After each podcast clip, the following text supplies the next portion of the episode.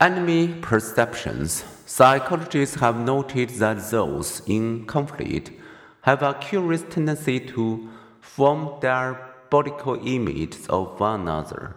These distorted images are, ironically, so similar that we call them mirror image perceptions, as we see them as untrustworthy with evil intentions, so they see us. Each demonizes the other. Mirror image perceptions can often feed a vicious cycle of hostility. If John believes Maria is annoyed with him, he may snap her, causing her to act in ways that justify his perception. As with individuals, so with countries, perceptions can become self fulfilling prophecies. They may confirm themselves by influencing the other country to react in ways that seem to justify them.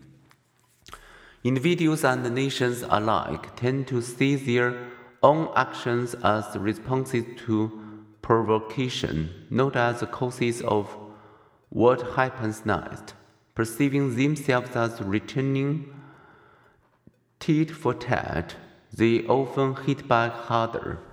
As University College London volunteers did in one experiment, their text.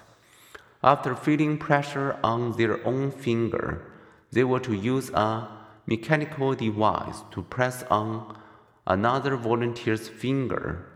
Although told to reciprocate with the same amount of pressure, they typically responded with about 40% more force than they had just experienced.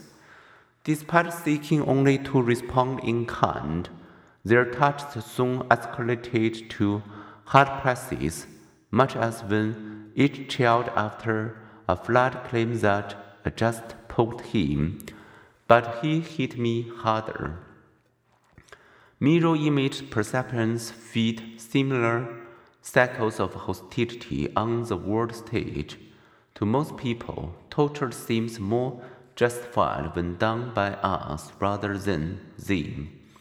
In American media reports, Muslims who kill have been portrayed as fanatical, hateful terrorists, while an American who allegedly killed 16 Afghans was portrayed as struggling financially, drunk, brain injured, and stressed out from marriage problems, four tours of duty, and friends having had his leg blown off. The point is not that truth must lie midway between two such views. One may be more accurate. The point is that enemy perceptions often form mirror images. Moreover, as enemies change, so do perceptions. In American minds and media, the bloodthirsty, cruel, treacherous Japanese of World War II later become our intelligent, hardworking, self disciplined, resourceful allies.